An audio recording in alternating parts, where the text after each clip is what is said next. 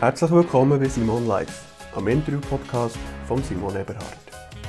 Ich treffe mich hier mit spannenden Persönlichkeiten, mit UnternehmerInnen, KünstlerInnen und schlauen Typen und versuche herauszufinden, wie die so ticken.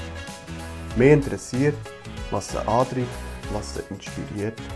Ich will wissen, wie ihr Alltag aussieht. Ich will wissen, warum sie das machen, was sie machen und wie sie das machen. Ich möchte von ihnen lernen und vielleicht könnt auch ihr etwas von ihnen lernen. Und natürlich solltet ihr eine gute Zeit haben bei Simon Live.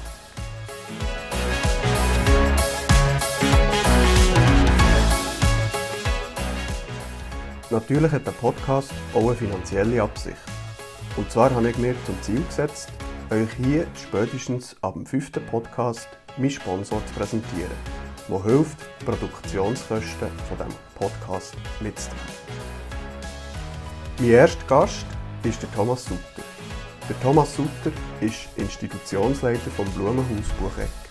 Das ist eine Institution für Menschen mit Beeinträchtigungen. Was das heisst, was eigentlich normal ist und was der Thomas Sutter antreibt, über das und noch viel mehr habe ich mit ihm während einer Stunde bei ihm im Büro geredet. Und jetzt geht's los. Gute Unterhaltung mit der ersten Ausgabe von Simon Live.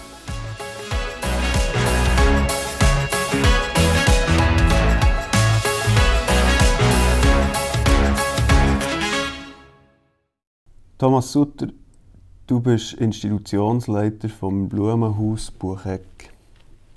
Erzähl mir heute einmal, was ist das Blumenhaus? Ja, das Blumenhaus ist eine Institution für Menschen mit einer mehrfachen Beeinträchtigung. Wir versuchen hier diesen Leuten ein Daheim oder zumindest eine Lehnstadt, einen Arbeitsplatz äh, anzubieten. Und wir haben einen gemischten Laden. Unser jüngster ist 4, unser ältester ist 71. Man kann also durchaus sagen, dass wir eigentlich ein Heim fürs Leben sind.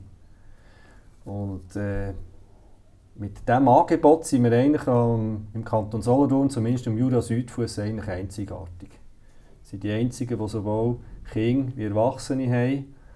Äh, Im Kanton Solothurn gibt es nur noch Gempen, Zonhalden Gempen, wo ein ähnliches Angebot hat. Allerdings äh, sehr Basel-orientiert ist, nur wenige Kilometer von der Stadt Basel entfernt ist. Entsprechend ist es natürlich so, dass wenn äh, man ein Kind mit einer mehrfachen Beeinträchtigung hat, ist die Wahrscheinlichkeit sehr groß, dass das dann zu uns ins Blumenhaus wird kommen. Was heisst denn genau eine Beeinträchtigung? Was ist, was ist heutzutage eine Beeinträchtigung? Gut, das ist etwas sehr Relatives. Oder? Ähm, gerade in den letzten Jahren hat man immer mehr versucht, die ganze Integration voranzutreiben. Das heisst, dass man heute auch, äh, es gibt Lernbeeinträchtigungen, es gibt geistige Beeinträchtigungen, es gibt physische Beeinträchtigungen.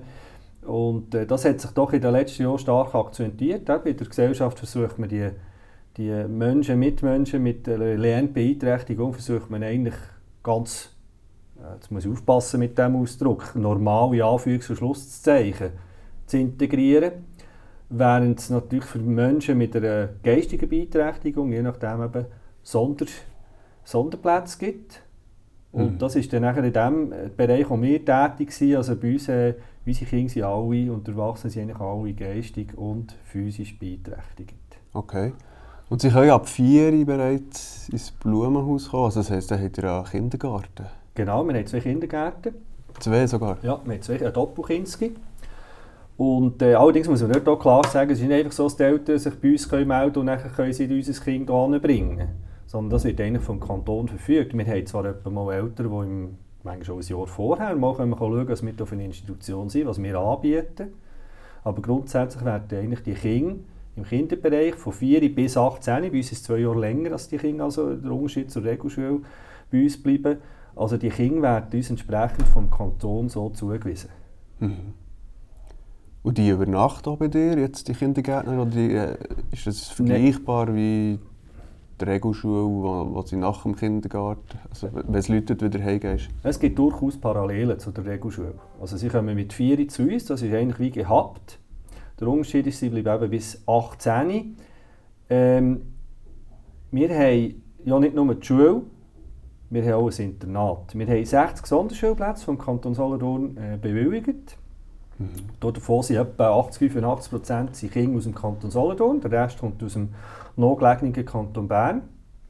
Und wir haben 30 Internatsplätze.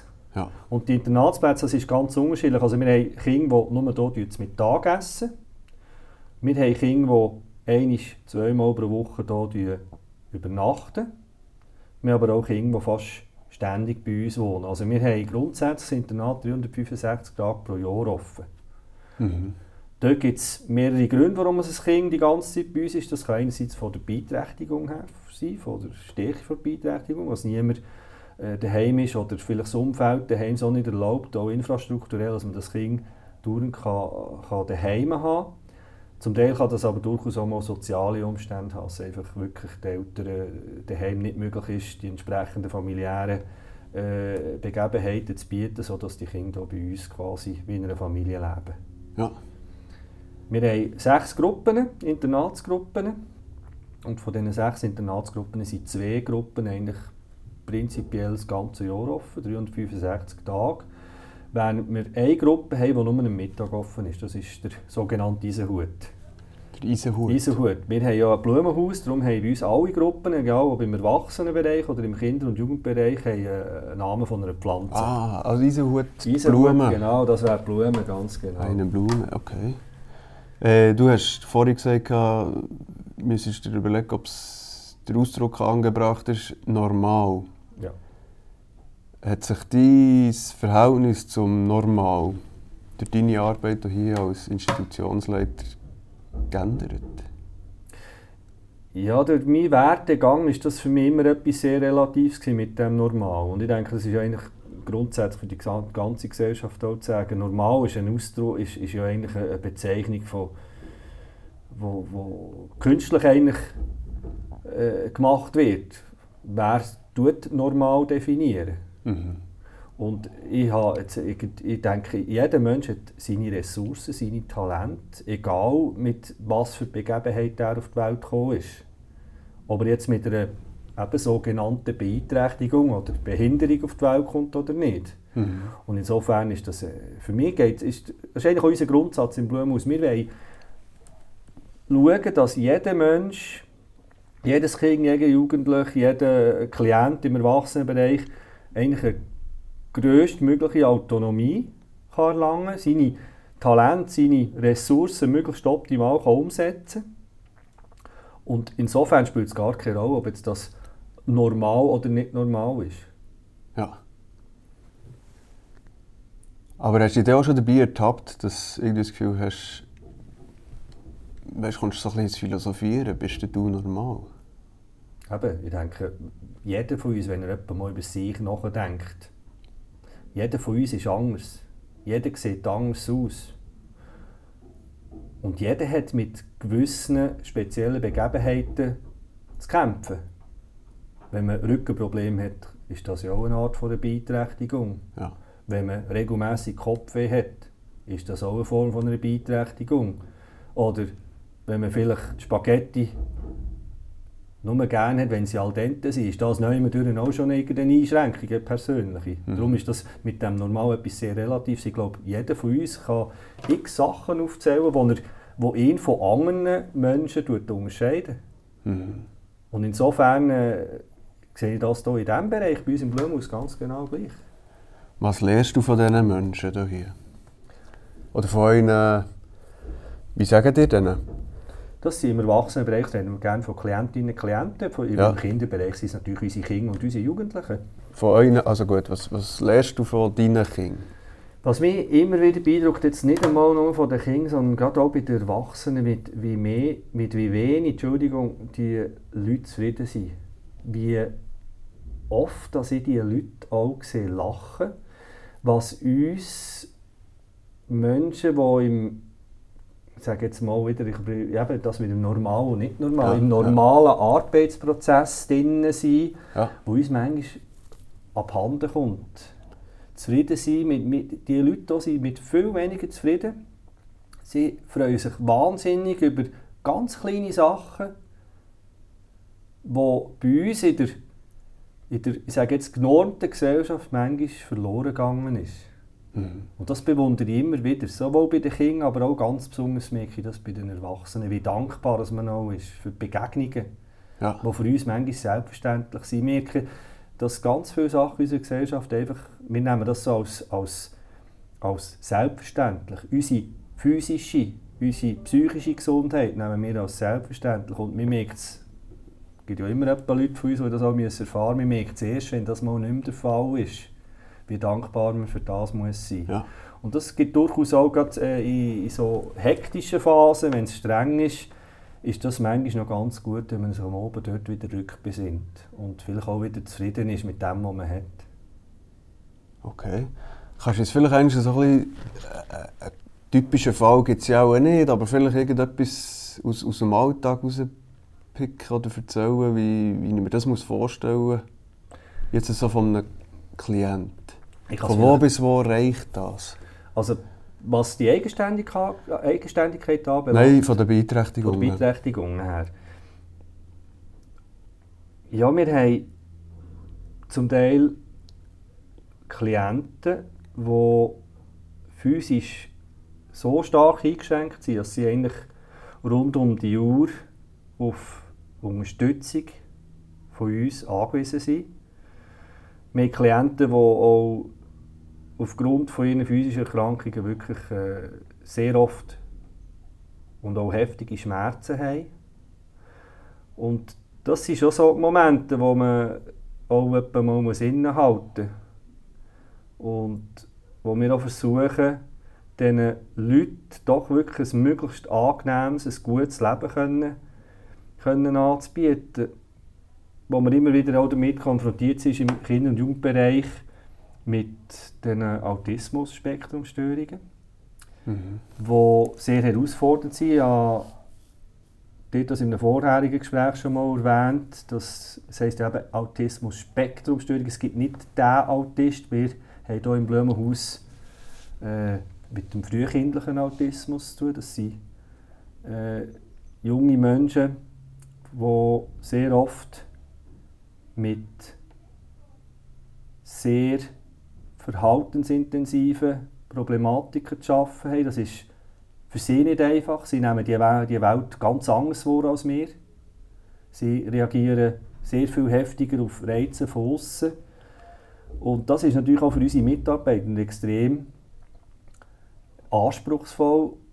Und wir sind dort ständig wieder dran, was können wir machen, dass wir diesen Menschen möglichst ein gutes Leben hier im Blumenhaus können ermöglichen Und das ist ein Prozess, da, da sind wir dauernd dran. Und es gibt auch nicht das Generalrezept, weil jeder, jeder Mensch ist individuell, jedes, jedes Kind, jeder Jugendliche, jeder Erwachsene hat andere Bedürfnisse, was, und dort wieder der Kreis schließt, auch ein bisschen typisch ist für unser Blumenhaus. Wir haben 60 Kinder, die hier sind. Wir haben nochmal etwa so viele Erwachsene, die hier daheim sind im Blumenhaus, sind sogar noch bisschen mehr. Und jedes hat ganz individuelle Fähigkeiten, individuelle Beeinträchtigungen. Es ist kein wie das andere. Mhm. Mhm. Wenn du deine Kinder hier anschaust und vielleicht auch durch den Kindergarten läufst oder durch die Schule, hast du manchmal schon das Gefühl, das Leben sei ungerecht? Ja, das gibt es sehr oft. Das ist mir vor allem am Anfang gegangen, so wie es auch den meisten Leuten von uns mal geht, wenn man mit, wenn man Menschen trifft mit einer Beeinträchtigung. Ich glaube aber, dass wir mit, mit Mitleid diesen Menschen nicht helfen, sondern wir ihnen helfen, wenn wir sie ernst nehmen, wenn wir ihnen ein möglichst gutes Leben ermöglichen, wenn wir uns mit ihnen abgeben, wenn wir ihnen in Anführungs- und Schlusszeichen ein normales, ein möglichst normales Leben ermöglichen. Dann helfen wir ihnen helfen.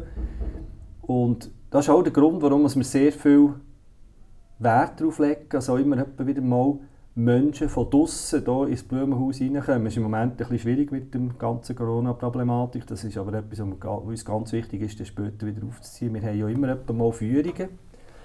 Wir haben immer Leute, die hier ein Weihnachtsessen machen können, ein Firmenessen. Dort bietet ja auch immer eine Führung durch das Blumenhaus an. Und das hat gar nicht irgendwie etwas mit einer Art Zoo zu tun bin auch schon darauf angesprochen worden, ja, jetzt können hier externe Leute schauen. Aber wenn man mal da war, merkt man, wie fest Freude, dass unsere Leute haben, wenn Leute von außen reinkommen. Wir sich mit ihnen abgeben, mit ihnen reden, können schauen, was sie in der Tagesstätte, was sie in der geschützten Werkstatt oder was sie in der Schule leisten. Das ist für unsere, unsere Menschen hier, für unsere Schützlinge, ist das etwas vom Wichtigsten. Und darum ist für uns die, die Öffentlichkeitsarbeit etwas ganz Wichtiges. Und wir stellen nach wie vor fest, und wir können das auch akzeptieren, dass es halt einfach Menschen gibt, die nicht so gerne in ein Blumenhaus kommen. Und ich glaube, der Effekt ist vor allem der, weil man wie ein schlechtes Gewissen hat. Mhm. Und dort sage ich immer wieder, kommt trotzdem. Ihr helft diesen Leuten nicht mit einem schlechten Gewissen, sondern ihr helft diesen Menschen in dem, was ihr sie an einem möglichst normalen Leben teilhaben mhm. Weißt du, hast vorhin gesagt, ja, du hast das Gefühl, das Leben sei manchmal ein ungerecht. Fragst du dich manchmal auch nach, äh, suchst nach Erklärungsversuchen? Glaubst du an einen Zufall, Schicksal? Ja, das ist jetzt sehr philosophisch gefragt. Äh, ich glaube, es ist einfach, äh, in Anführungs- und Schlusszeichen auch wieder, ich tue ein viel bei Anführungs- und Schlusszeichen arbeiten, ich glaube, es ist einfach manchmal auch ein bisschen Pech. Ja. Und umgekehrt ist es einfach ein Glück, wenn wir auf die Welt kommen, ohne nennenswerte Beeinträchtigung. Mhm. Und ich glaube, dort haben wir einfach Glück gehabt. Und mit diesem Glück sind wir ein Stück weit, habe ich das Gefühl, schuldig, Menschen, die ein weniger Glück haben im Leben oder ein weniger Glück haben im Leben, denen ein bisschen etwas von unserem Glück überzugeben. Von wo kommt denn deine Einstellung? Bist du immer so. Äh, wie sagst du das? Äh, gerechtigkeitsliebender Mensch gewesen, oder so. Hast du dich für die, für die Schwächeren eingesetzt? Ist das ja, etwas, glaub, was sich ein bisschen durch dein Leben wie ein roter Faden durchzieht? Ich glaube schon, das passt sicher ein bisschen zu meinem Leben. Also der Gerechtigkeitssinn habe ich sicher auch von meinem Elternhaus stark mitbekommen. Mein Vater war ein Polizist und mein Vater hat immer als etwas sehr Gerechtes erlebt. Ich glaube, meine Eltern haben uns das sehr vorgelebt, dass es eben nicht selbstverständlich ist, sondern ein gutes Leben zu haben, ein privilegiertes Leben zu haben.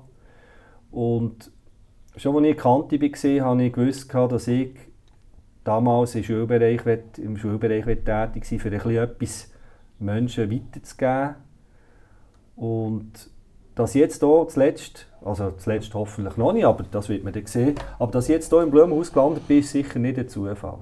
Mhm. Ich habe mich schon als Lehrer habe ich mich sehr stark auch mit Kindern identifiziert, die es nicht immer so einfach haben. Wo es ein bisschen schwieriger ist, sei es, weil sie vielleicht eine Lernbeeinträchtigung hatten, sei es aber vielleicht auch von ihrem sozialen Umfeld her. Also ich hatte immer mal Kinder, Jugendliche, die, die in ihrem Leben nicht immer mit Glück äh, gesegnet waren, die ganz schwierige Umstände hatten. Und gerade diese Kinder haben mich als Lehrperson immer extrem interessiert.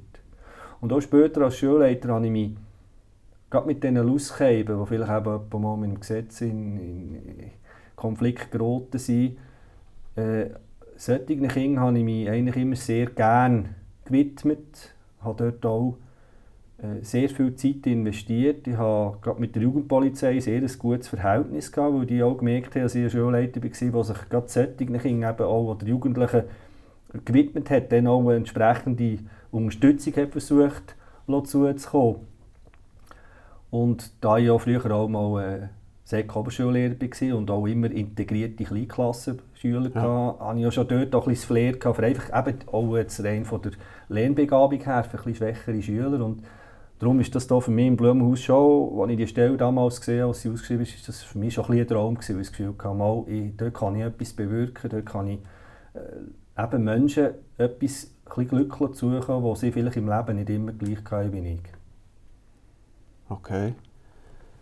Was ist denn für dich ein äh, Erfolgsmoment? Ja, das klingt jetzt vielleicht ein bisschen kitschig, aber es weißt, ist wenn du nachher für so eben Schwächere einsetzt, ja. wo musst du sagen, das ist jetzt, hat sich gelohnt, sich einzusetzen? Ja, kitschig hat jetzt vielleicht gesagt, ja, wenn es ein Lachen zurückkommt, das klingt jetzt aber wirklich sehr plakativ. Ich glaube, es ist sehr viel wert, zu merken, dass die Menschen wahrnehmen, dass man sie für sich einsetzt, dass man sie für sich interessiert. Und umgekehrt darf man nachher halt auch nicht vielleicht auf das, was ich vorher gemacht habe, bevor ich ins Blumenhaus gekommen bin, äh, Niederlage auch dazugehört. Ja. Manchmal hat es auch nicht geklappt mit dem Helfen. Manchmal waren es äußere Umstände, die dazu geführt haben, dass es nicht geklappt hat. Manchmal äh, hat es einfach auch sonst nicht gepasst. Und natürlich kann man das sicher aufs Blumenhaus ummünzen. Oder? Wir schaffen es auch nicht immer gleich ideale Bedingungen zu schaffen. Für, für jedes Kind, für jeden Jugendlichen und für jeden Erwachsenen. Aber ich glaube schon nur der Versuch, das etwas zu bewirken, etwas zu verbessern, ich glaube schon nur der Versuch ist sehr viel wert und wird auch vielleicht die Leute das kognitiv nicht so können verarbeiten Ich glaube, auch stärker beeinträchtigte, geistig stärker beeinträchtigte Menschen, die spüren das trotz allem. Da ja. bin ich der festen Überzeugung. Ja. Welchen Stellenwert oder welche Rolle haben die Eltern in so einem Fall? Grundsätzlich eine sehr zentrale. Auch dort wieder, es ist ganz unterschiedlich. Wir haben Bewohnende, wir haben Kinder und Jugendliche, die gesegnet sind mit einem äh, Elternhaus, das sich wahnsinnig kann um ihr um ihres Gut gehen, kümmern, zusammen mit uns. Es gibt aber auch Klienten oder Kinder und Jugendliche, wo das nicht der Fall ist. Ja. Und dort versuchen wir natürlich umso mehr nachher zu helfen, zu unterstützen, ein Familienersatz zu sein. Ja. Aber grundsätzlich, wenn das ist natürlich etwas sehr positiv verstärkend, wenn das soziale Umfeld in der Familie da ist und sich um die Leute kümmert, ganz klar. Ja. Wenn du da so einsetzt und nachher die Schicksal siehst und vielleicht eben auch eine gewisse Perspektivenlosigkeit, zerrt das auch? Es gibt sicher Momente, wo man sich Gedanken macht und mit dem Zerren würde ich es nicht einmal so benennen. Ich glaube eher, dass es gewisse Sachen im, im Alltag ein bisschen relativieren. Dass vielleicht Probleme, die wir haben, eben immer gleich nicht so gross sind, wenn man schaut, was die Leute zum Teil müssen tragen Mit ihren Beeinträchtigungen. Mhm. Mit vielleicht auch physischen Beeinträchtigungen, die zu grossen Schmerzen führen. Das äh, tut es eher relativieren. Zehren in dem Sinn glaube ich nicht. Ich glaube, es wäre auch niemandem geholfen, wenn ich mich jetzt von solchen Sachen würde stärker beeinflussen Aber es macht dann vielleicht manchmal auch einfach demütig. Mhm. Und und macht es manchmal vielleicht auch betroffen? Das macht es sicher, ganz klar. Also ich denke, gerade bei diesen äh, Autismus-Spektrum-Störungen, oder, wo zum Teil natürlich nachher auch äh, fremd und vor allem auch selbstgefährdendes Verhalten äh, passiert, das gibt schon Momente, wo es einmal sprachlos macht und wo man fast nicht weiß, wie weiter oder wo man auch sich um die, die Menschen Sorgen macht, wie es für sie weitergeht. Mhm. Das macht schon sehr betroffen. Und trotz allem muss man halt am nächsten Morgen wieder schauen, das Optimum dort rauszuholen. Okay. Wie wirst du selber auftanken? Ich bin sehr viel draußen ich habe Solothurn ein Häuschen mit einem kleinen Garten. Ich bin sehr gerne in einem Garten. Ich bin immer irgendetwas am Knurzen, am Basteln, am Bauen, am Werken, am was auch immer. Das ist für mich sicher ein grosser Ausgleich. Sicher die Familie. Ich gehe gerne in den Wald, ich gehe gerne in die Natur. Ich treffe mich gerne mit Kollegen. Wir gehen mal einen Schubmatch oder zusammen ein Bier trinken. Das ist etwas für mich Essentielles. Also das soziale Umfeld ist eigentlich mein, mein Anker, denke ich, den ich sehr schätze, wo mir auch entsprechend die Kraft eigentlich auch liefert, dass ich das hier machen kann. Und ich muss wirklich sagen, mehr noch mehr bewundere ich die Leute, die wirklich mit diesen Menschen direkt arbeiten. Mhm. Die sehr direkt, und das ist nochmal, finde ich immer, auf seine Art noch viel herausfordernder. Und das ist mir aufgefallen, als ich frisch im Blumenhaus angefangen habe, das ist jetzt über zwei Jahre her, bin ich so die ersten zwei, drei Monate immer mal wieder ein enger auf diesen Gruppen zu Besuch. Gewesen. Ja. Bin mal zu Mittagessen in einer Internatsgruppe, bin mal zu Nachtessen in einer Erwachsenengruppe und dort habe ich gesehen, was eigentlich die Leute, die wirklich direkt mit, denen, mit, unseren, mit unseren Klienten, mit unseren Kindern und Jugendlichen zusammenarbeiten, was die leisten. Und dort bin ich immer wieder wahnsinnig beeindruckt, was sie äh, psychisch und auch physisch leisten. Äh, da, ich meine, im Endeffekt ist das, was ich hier mache, äh, natürlich aber im, im engsten Sinne eigentlich ein Bürojob. Aber du bist eigentlich schon recht weit weg vom Tagesgeschäft. Genau. Ja. das ist etwas, was ich merke, wo manchmal auch mit der Größe, die Blumen in den letzten paar Jahren auch erreicht hat, wo, wo ich eigentlich gerne würde ändern. Ich wäre manchmal gerne noch ein bisschen näher bei den Leuten. Mhm. Aber bei fast 270 Mitarbeitern ist das praktisch gar nicht mehr möglich. Oder? Und gleich versuche ich mir etwa mal so gewisse Praline rauszunehmen. Ich sage dann Praline, vielleicht so ein, zwei Mal in der Woche die geschützte Werkstatt am Morgen schnell allen Hallo sagen, weil ich ja merke, dort, wo die Leute kognitiv doch auch noch recht stark unterwegs sind, wie, wie Freude, wie fest Freude ja. dass die Leute haben. Oder einfach auch mal schnell in einer Tagesstätte oder schnell bei der Schule Vortrag durchzulaufen, merke ich, wie, wie fest Freude die Menschen auch haben. Also ich versuche das trotz allem umzusetzen, aber es klingt natürlich bei dieser Größe, die wir haben, auch nicht mehr ja. so wie vielleicht das früher der Fall Du hast jetzt gerade die geschützte Werkstatt erwähnt. Was, was sind so Arbeiten, die dort äh, vollbracht werden? Schleifen, Fräsen, Bohren, einpacken, ja. verpacken. Ähm, wir haben aber das sind Aufträge für, für Dritte? Das sind Aufträge für Dritte, ganz genau. Ja, das also das heisst, ihr die draussen irgendwie akquirieren ja, das und führen das hier nachher in-house durch? Genau, das macht unser Krigo Appliger, unser unvergleichlich äh, Werkstattleiter, der natürlich ein wahnsinniges Netzwerk auch hat, auch in all diesen Jahren können, können, äh, aufbauen Und wir sind dort natürlich sehr dankbar, dass uns die, die Firmen auch immer wieder berücksichtigen. Ich tue dort aber auch immer wieder betonen, wir sind nicht, weil wir eine geschützte Werkstatt sind, können wir, müssen wir, oder können wir weniger Qualität liefern. Die Qualität muss stimmen. Wir haben mhm. vielleicht manchmal ein bisschen Vorteile, dass wir vielleicht mal eine Woche länger dürfen haben, wenn wir nicht nachher mögen. Aber grundsätzlich die Qualität muss natürlich stimmen und ist für uns etwas ganz Wichtiges und gibt natürlich unseren Leuten in der geschützten Werkstatt auch einen Sinn und eine Sinnhaftigkeit, die sie dahinter sehen. Also sie sehen, ihre Arbeit ist gefragt und ich staune selber immer wieder, wie die, die, die Menschen, äh, wie professionell die auch und mit wie viel Austausch, dass die da unsere, an diesen Maschinen können arbeiten können und ja. äh, ständig dran sind. Ja. Ist das ein leichtes, die Arbeit reinzubekommen oder wird das tendenziell auch immer ein bisschen anspruchsvoller? Es wird immer ein bisschen anspruchsvoller.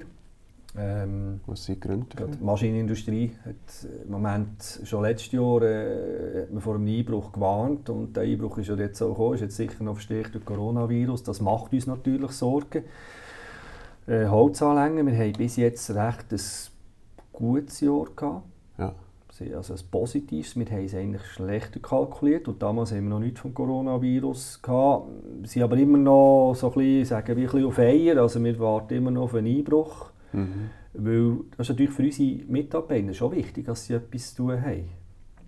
Das ist ganz wichtig, oder? Dass, mhm. dass da etwas, dass etwas geht. Und, ähm, das ist für uns eine grosse Herausforderung. Die andere Herausforderung, die wir haben, dass wir immer, nicht so nach der letzten IV-Revision, wir immer wie weniger junge Mitarbeiter in die geschützten Werkstatt, weil die teilweise in den ersten Arbeitsmarkt integriert werden. Ja. Und das macht es manchmal auch nicht ganz einfach. Also wir haben einerseits sind wir immer ein bisschen am, am, am Arbeiten wegen der Aufträge und Hankerum, äh, aber auch natürlich, dass wir Nachwuchs bekommen. Und dort sind wir natürlich sehr daran interessiert, dass wir Leute reinbekommen, auch ein bisschen jüngere Leute. Ja. Weil wir doch eigentlich recht äh, abwechslungsreiche Arbeit auch können, ja. können gewährleisten Und ich denke, es gibt, ich, ich freue mich auf jeden Fall, wo, über jeden Fall, der in den ersten Arbeitsmarkt integriert wird. Aber wir wissen, dass es auch Leute gibt, die, die das schwierig ist, obwohl sie vielleicht äh, die physischen und psychischen Fähigkeiten hätten, wo wir merken, dass ein kleines Umfeld für sie vielleicht besser ist.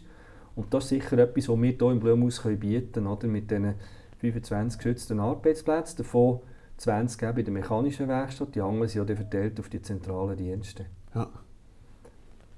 Okay, also das heisst, man probiert eben die äh, Leute wieder in den primären Arbeitssektor zu integrieren die fallen weg für dich. Ja.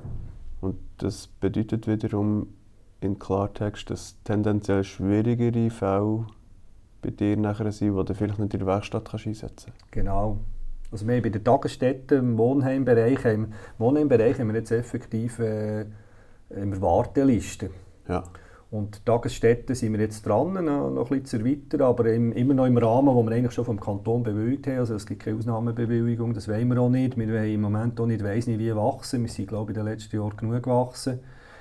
Aber äh, Tatsache ist, dass so im Tagesstättenbereich, dort, äh, dort sind wir gut ausgebucht und im äh, im geschützten Werkstattbereich ist es eher ein bisschen schwieriger, Ja. Leute zu finden. Du hast gesagt, wegen Wachsen und so, wie, wie sieht das aus? Gibt es tendenziell, wäre das Bedürfnis da? Also angenommen, du würdest für grössere, wäre Bedarf da? Wir sehen innerhalb von unserer Warteliste, das ist allerdings nicht eine ganz grosse Warteliste, wir, wir sind aber erst seit 2018 jetzt eigentlich, ähm, haben wir die zusätzlichen Plätze, die wir voll bewirtschaften können. Glaube ich, dass das Bedürfnis schon da ist, aber jetzt hat ja gerade Contiki hat jetzt gerade ausgebaut, dort Mhm. wird es diverse Plätze geben. Ich glaube, dass die Größe, die wir hier anbieten, ist ganz vernünftig und bei der werden wir sicher auch bleiben, habe ich den Eindruck. Ja. Und wie, wie, sieht das aus, weißt, jetzt, wenn heute mit diesen vorgeburtlichen Tests und so, gibt es nicht tendenziell auch weniger Fälle? Oder wie, wie, wie sieht das aus? Jetzt hier im Blumenhaus stellen wir fest, dass es nicht in dem Sinne eigentlich weniger gibt, sondern ich glaube eher, wir sind mit äh, stärkeren Ausprägungen konfrontiert. Oder so vor 30, 35 Jahren ist so das klassische Blumenhauskind ist ein Trisomie 21 Ja. Kind gewesen, wo Trisomie 21 Menschen sie können ja sehr oft äh, in den ersten Arbeitsmarkt sogar integriert Ja. werden, oder in die geschützte Werkstatt.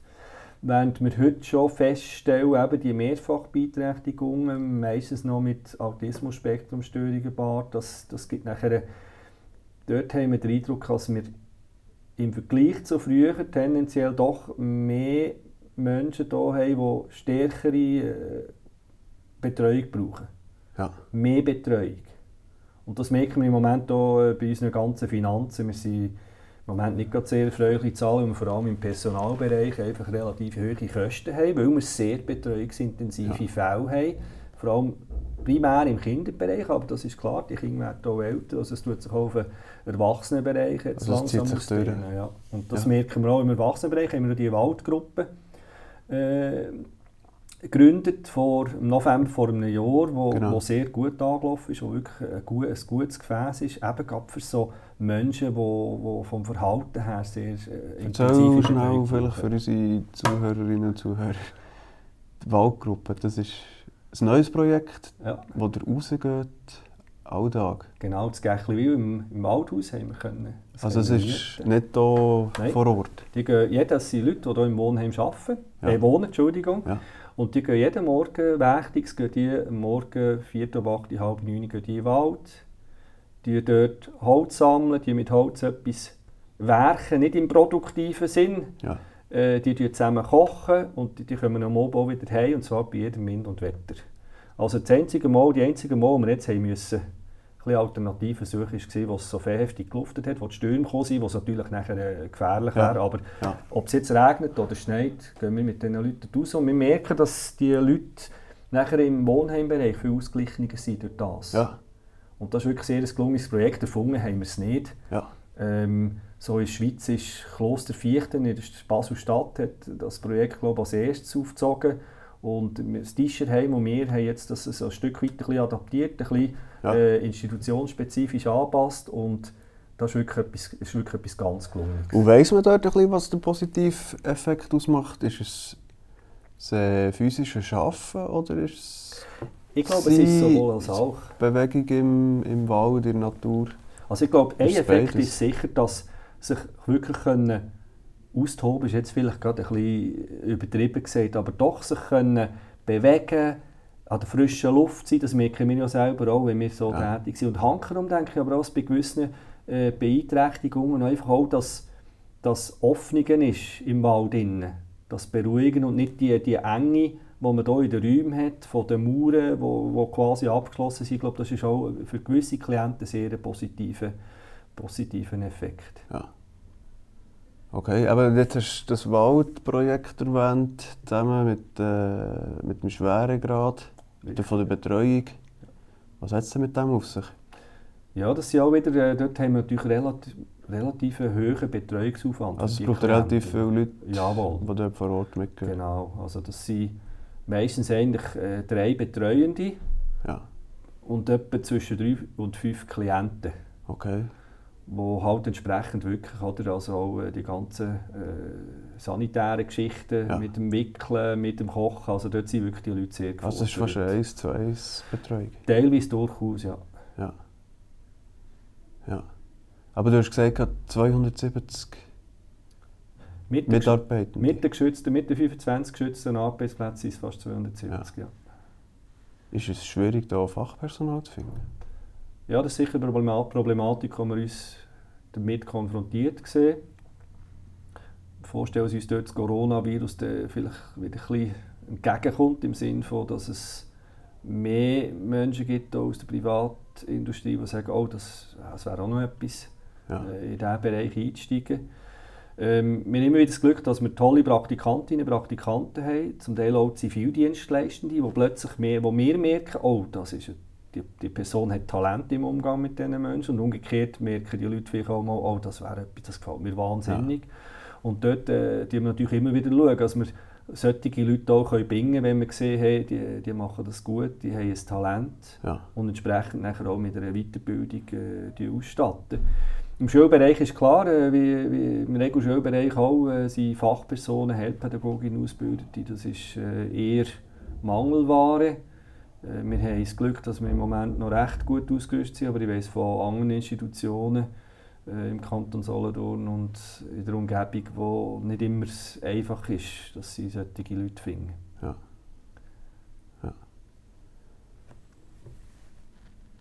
Ja. Wie finanziert sich das Ganze? Das ist ja wahrscheinlich auch recht kostenintensiv. Das ist es so, ja. Wir werden finanziert im Kinder- und Erwachsenenbereich natürlich über Tarife, die wir mit dem Kanton aushandeln. Ja. Das ist eine Leistungsvereinbarung, die immer drei Jahre gültig ist und äh, wo im Grundsatz eigentlich so bleibt. Ähm, wir haben in den vorderen Jahren sehr hohe Gewinnvorträge können erwirtschaften. Das heisst also, die, das Geld, das wir eigentlich aus diesen Tarifen gewonnen haben, das wir nachher nicht brauchen, das ist bei uns eigentlich wie ein Gewinnvortrag rein, den wir dann wieder können brauchen für Investitionen.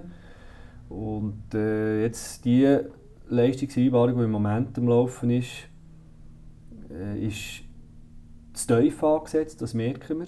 Ja. Weil wir einfach sehr betreuungsintensive Fälle haben. Also gerade die Personalkosten sind äh, wirklich sehr, sehr hoch. Entsprechend haben wir jetzt letztes Jahr und jetzt das vorletzte Jahr schon einen relativen Satz Minus gehabt. Wo, dort sind wir jetzt so mit dem Kanton in Verhandlungen, dass wir die Tarife allenfalls vorher kann anpassen können, dass wir diesen Betreuungssituationen, die wir einfach auch hier haben, dass wir denen können gerecht Ja. werden können. Weil es gibt durchaus Momente, gerade jetzt im Zusammenhang mit Autismus-Spektrumstörungen, wo wir wirklich müssen sagen können wir das so noch gewährleisten. Ja. Oder wir vor zwei Jahren an der Strategietagung mit der strategischen Behörde, also mit unserem Vorstand, haben wir uns die Frage gestellt, wollen wir ein Kompetenzzentrum für Autismus-Spektrum-Störungen werden oder nicht. Und haben dann aber im Verlauf der Diskussion gemerkt, dass sich das, diese Frage eigentlich gar nicht mehr stellt, weil wir sind es schon. Ja. Weil durch das, dass wir so doch ein Stück weit einzigartig sind, gerade im Kinder- und Jugendbereich, bei diesen Beeinträchtigungsformen, die wir haben, gibt es eigentlich zurzeit Ja. gar keine Alternative zu Okay. uns. Wie sieht das aus? Musst du dann nachher beim Kanton um Geld gehen, betteln? Oder Ja, um Anpassung von der Tarife. Brennstoff nicht durch? Ja, natürlich nicht. Das können wir aber auch absolut nachvollziehen, das ist klar. Äh, Wir werden dort auch von unserer strategischen Behörde, also von unserem Präsident, vom Vizepräsidenten, vom Vorstand unterstützt. Und äh, das sind natürlich langwierige Verhandlungen, wo von unserer Seite natürlich auch muss erbracht werden, dass wir unsere Kosten auch versuchen anzupassen, dass wir auch versuchen, äh, unsere Personalkosten in den Griff zu bekommen, das ist ganz klar. Also es ist nicht einfach eine einseitige Geschichte. Ja. Aber dass der Kanton dort nicht einfach sagt, ja klar, natürlich, ihr müsst jetzt das Geld haben und bekommt das, das ist auf dieser Seite natürlich auch verständlich und für mich als, als, als Steuerzahler vom Kanton Solothurn auch absolut äh, legitim. Nachvollziehbar. Ja. Aber wenn musst du sparen und eigentlich jetzt aber das Personal der grösste Kostenblock ist, dann äh, sind die Hänge auch ein bisschen oder? Dann geht das letztendlich immer zulasten des Kindes. Ja, wir versuchen das natürlich unter allen Umständen zu vermeiden. Wir wollen es natürlich auch nicht zulasten des Personals. Ich habe es vorher schon mal erwähnt, unser Personal tut Grossartiges leisten. Und äh, gerade so bei herausfordernden Verhaltensweisen ist das Personal enorm gefordert, auch äh, psychisch extrem gefordert. Und äh, es ist natürlich klar, dass wir in dem Sinn äh, weder bei den Kindern noch bei unserem Personal sparen Wir versuchen eher einfach zu optimieren. Ja. Und das ist eine sehr herausfordernde Aufgabe, das muss ich Mhm. ganz klar sagen. Aber wir Mhm. geben wirklich unser Bestes. Und ich glaube, jeder, der mal so einen Tag im Blumenhaus verbringt, wir haben schon Politiker da, gehabt, muss ich ein bisschen reinschauen. Wir haben auch von der strategischen Ebene, was ich immer wieder bewundere, dass sich Leute mal einfach einen Tag Zeit nehmen und mal auf ein Internat gehen, schauen, das, was das eigentlich heisst, mit solchen Kindern, mit solchen Jugendlichen oder auch Erwachsenen zu arbeiten. Die Leute sind eigentlich immer sehr beeindruckt. Mhm. Und äh, wenn man wirklich vor Ort sieht, was hier geleistet wird, Mhm. äh, dann merkt man ja, also, dass wir hier nicht irgendwie mit dem Geld hausieren, wie weiss nicht was. Okay. Optimierungsmöglichkeiten gibt es immer, das ist klar. Was muss ich machen, wenn ich einen so einen Tag im Blumenhaus verbringen Ja, im Moment ist das natürlich ein bisschen schwierig, Also jetzt- aber grundsätzlich, Grundsätzlich. Kann ich dir anrufen und sagen, ich interessiere mich, ich das mal anschauen? Ganz so einfach ist es natürlich nicht. Gerade äh, die, die Kinder und Jugendlichen und auch Erwachsene mit Autismus-Spektrumstörung, oder, da kann man nicht einfach irgendjemanden reinbringen und dann ist das gemacht. Das, also wir können nicht einfach jetzt sagen, ja, wir können jetzt einen Tag doch ein bisschen arbeiten und kommst schauen. Das funktioniert nicht so einfach. Also das muss schon sehr spezifisch ausgewählt sein. Was wir aber immer wieder anbieten, sind eigentlich Führungen. Ja. Also insofern könntest du mir einfach ein Telefon geben, dann machen wir den Termin ab und dort würde ich dich mal eine Stunde bis zwei hier im Blumenhaus Okay. rum. Noch lieber habe ich es konzentriert, wenn wirklich gerade Gruppen kommen. Und das ist etwas, was wir immer wieder merken, was sehr wertvoll ist, einfach auch das, ein gewisses Verständnis für unsere Arbeit zu zeigen. ja. Also ich habe hier dein Kärtchen vor mir, dann wäre es für dich okay, wenn ich nachher unten im Podcast noch würde deine direkte Nummer dort eintragen und dann kann man dir anrufen. Sehr gern, sehr gern, Thomas Sutter 032 661 51 50. ganz genau. Wunderbar, dann hat man das auch. Jetzt sind wir hier in Bucheck, das ist im Bezirk Buchiberg. Äh, du bist, das weiss ich, ein bisschen ein Heimweh Buchiberg, kommen wir vielleicht noch darauf zu reden. Im Buchiberg ist ja das Blumenhaus eine Institution und immer, wenn man etwas Geld sammelt, jede Kollekte, jede zweite Kollekte ist zugunsten vom Blumenhaus. Ist das etwas, das euch nützt oder kommt das irgendwie äh, in eine, auf ein Spendenkonto, wo du sagst, ja, das tun wir dann äh, einsetzen für ganz harte Zeiten?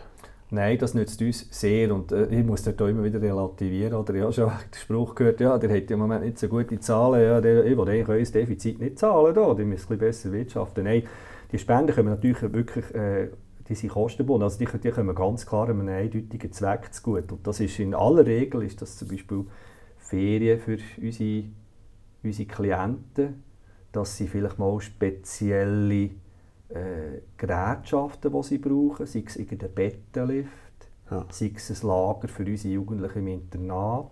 Also es kommt sehr spezifisch wirklich unseren, direkt unseren Klienten zugute. Ja. Das sind so die, wir würden auch sagen, nice to haves für unsere Klientinnen und Klienten, auf einem tiefen Niveau mit einem nice to have. Ja, Aber das wird wirklich sehr spezifisch für sie gebraucht und für nichts anderes. okay. Also ist wirklich etwas, was ihr auch schätzt und Enorm. dankbar seid. Wir merken, gerade im Buchiberg ist der Rückhalt extrem. Und das ist etwas, was wir immer wieder schätzen. Ich bin immer wieder sehr beeindruckt. Oder? Ich komme äh, aus der Regelschule ursprünglich, wo natürlich Spenden auf keine, Art und Weise irgendetwas mitspielen. Mal hat man ein Projekt von Klassen, die vielleicht etwas gespendet haben. Ja.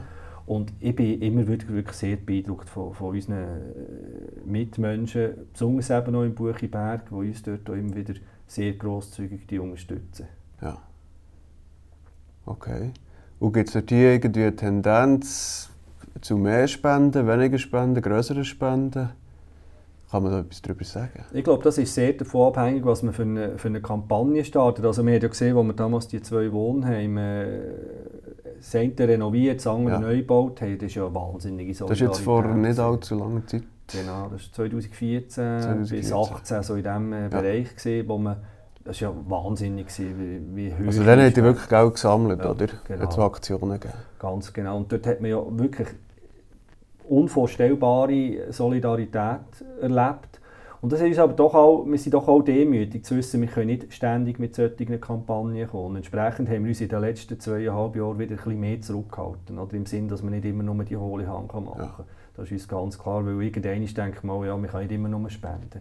Und abgesehen davon, dass ich finde, auch andere Institutionen haben es verdient. Eben, ich denke jetzt gerade das Contiki, wo Bau ist, wo, wo, wo ich sehe, als spendenmässig auch sehr gut unterwegs ist. Und wir mögen das wirklich auch den anderen Institutionen absolut auch gönnen. Ja. Also dort ist für mich doch auch die Solidarität unter den Institutionen muss für mich hoch sein, weil die, weiss, die haben die genau gleichen Ziele, die wollen das Beste für, für ihre Klientinnen, für ihre Klienten machen und dort gehört das natürlich auch dazu und darum äh, sehen wir das wirklich auch im entsprechenden Abstand und darum haben wir uns im Moment jetzt so mit Fundraising-Geschichten doch auch äh, zurückgehalten.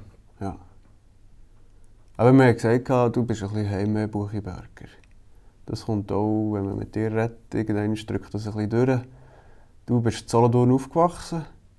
Wie, das ist ja dir jetzt so ein bisschen städtisch geprägt. Wenn man Solothurn als Stadt kann bezeichnen kann. ähm, woher kommt denn die Liebe zum Buchiberg?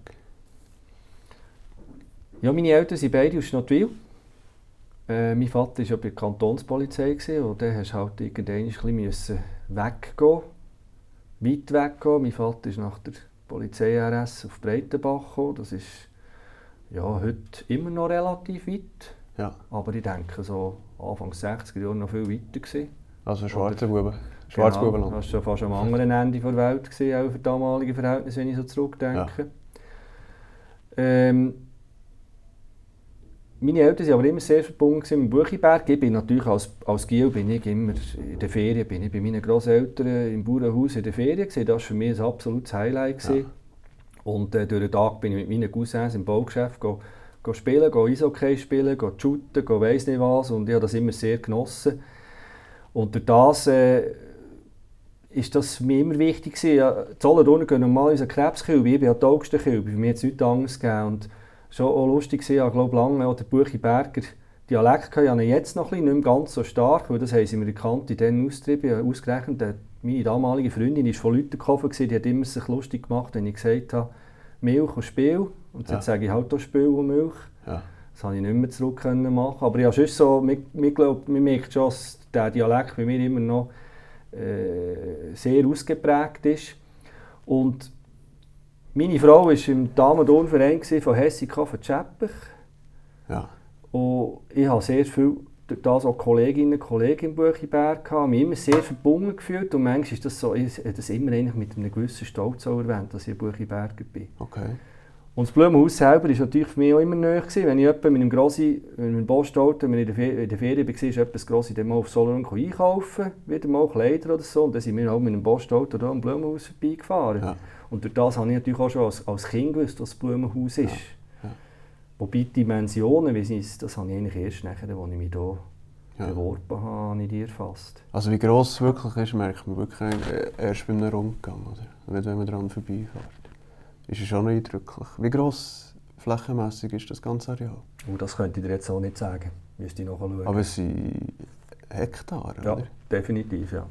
Also das, was du siehst, von unten, von Strasse bis rauf zum Spaltrand, das ist alles Blumenhaus. Voilà. Muss entsprechend natürlich auch bewirtschaftet Ja, sein. ja. Wir haben zwei fantastische Aussenwarten, die einen tollen Job machen.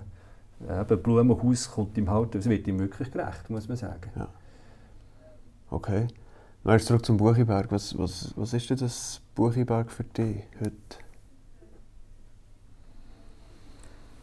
Also erstens mal natürlich eine ganz äh, wunderbare Landschaft, wo, wo ich immer auch wieder Leute, wenn ich im Ausland bin, sagen, wir haben auch ganz schöne Flecken. Äh, andererseits ein, ein besonderer Schlag Menschen, die, glaube ich, sehr stolz auf ihre Herkunft sind. Ja. Eben, ich, habe, ich habe das immer sehr gerne erwähnt, dass ich Buchiberger bin.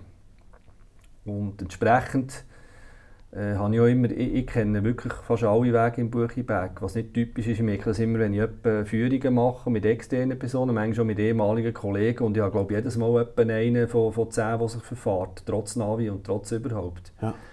Äh, Also man kann sich verfahren im Buchiberg. ja, effektiv. Ich, ich kann mir es nicht vorstellen, ich habe den Buchiberg gut kennen, aber ich finde, der Buchiberg ist landschaftlich einzigartig und das, obwohl eine extreme Stadtnähe da ist. Also Ja. Im Ausland wäre der Buchiberg eigentlich fast ein Vorort Ja. äh, von, von Stadt Solothurn und äh, das ist glaube ich wirklich ein, ein grosses Privileg und auch ich glaube die Unterschiedlichkeit zu den anderen Bezirken.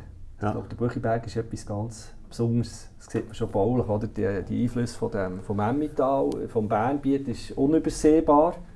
Mhm. Und, äh, insofern bin ich aber noch, äh, im Rest der Schweiz wird man schnell mal in die Berner Schublade gehalten. Das habe ich aber als Buchiberger nie so empfunden. Ja. Das hat mich nicht gestört, wenn man mich mit, dem Bern, mit den Bernern verglichen hat. Mhm. Also, ja, das stimmt, der Buchiberg ist sehr bernorientiert.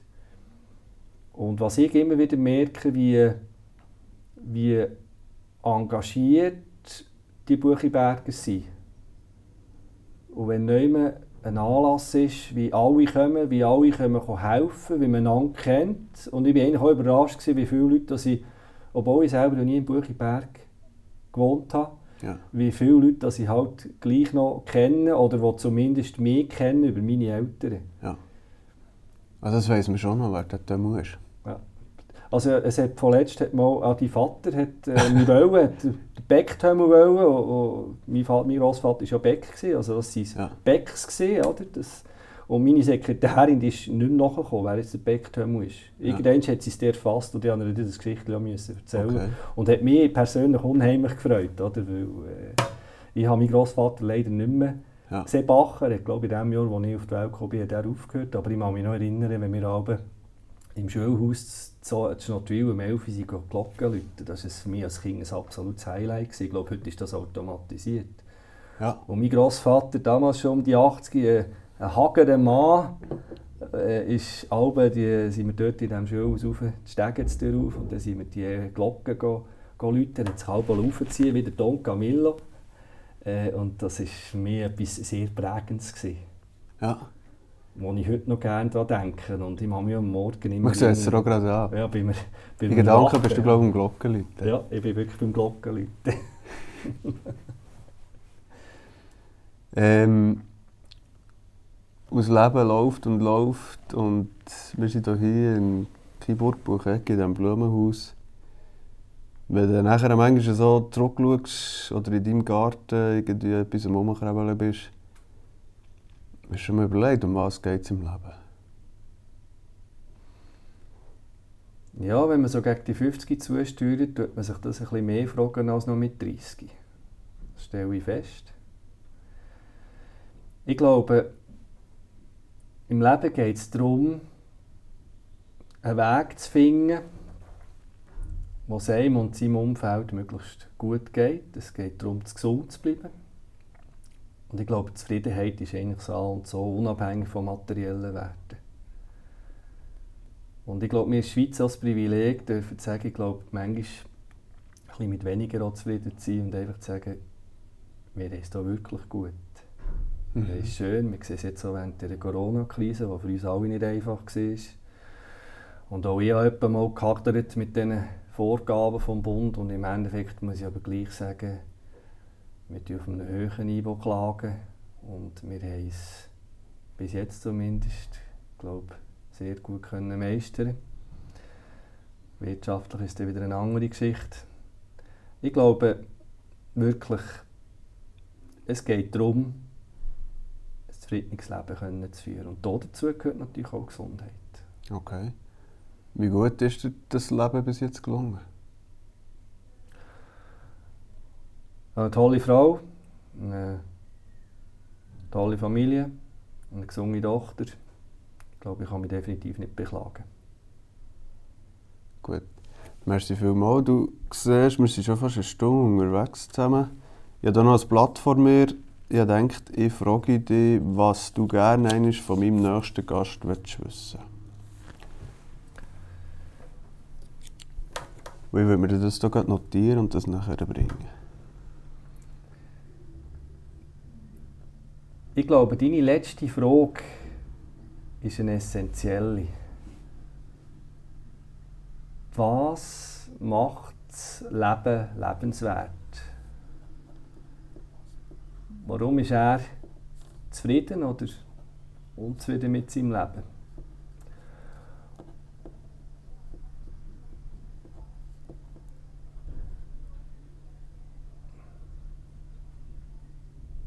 Kommt jetzt auch noch ein bisschen darauf an, wer einlässt und wer, oder mit wem man jetzt hier als nächstes redest. Vielleicht kannst du auch fragen, was er macht für andere, Schwächere, Menschen, die im Leben ein bisschen weniger Glück haben, was macht er für solche Menschen können zu unterstützen? Sehr gut. Ich habe mir das notiert. Merci vielmals für das offene und ehrliche Gespräch und deine Bereitschaft, hier mitzumachen. Ganz herzlichen Dank, Thomas. Ähm, wie gesagt, ich werde die Nummer und deine, vielleicht auch noch das Mail unten anschreiben. Wer sich melden und bei dir in Verbindung setzen kann das nachher machen. Sehr gerne. Und deine Fragen nehme ich mit, werde das einfließen und bin gespannt auf die Antworten. Vielen Dank, dir eine gute Zeit. Alles Gute. Danke, gut. Simon. Dir Danke. auch. Alles Gute. Merci vielmals.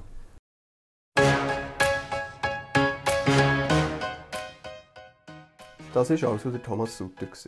Vielen herzlichen Dank fürs Zuhören. Weitere Infos zu meinem heutigen Gast findet ihr in den Show Notes. Danke auch für den Aufnahmesupport von Nicola Stucki.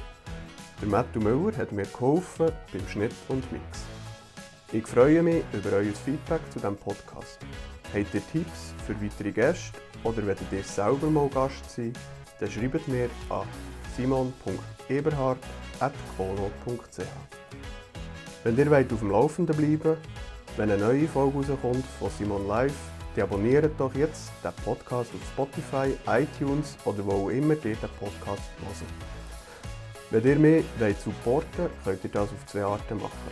Erstens, ihr könnt Presenting Partner werden. Dann meldet euch direkt bei mir. Mail- und Telefonnummern dazu findet ihr ebenfalls in den Show Notes. Zweitens, teilt den Podcast unter euren Freunden und Kollegen die das auch interessieren. Herzlichen Dank und bis zum nächsten Mal.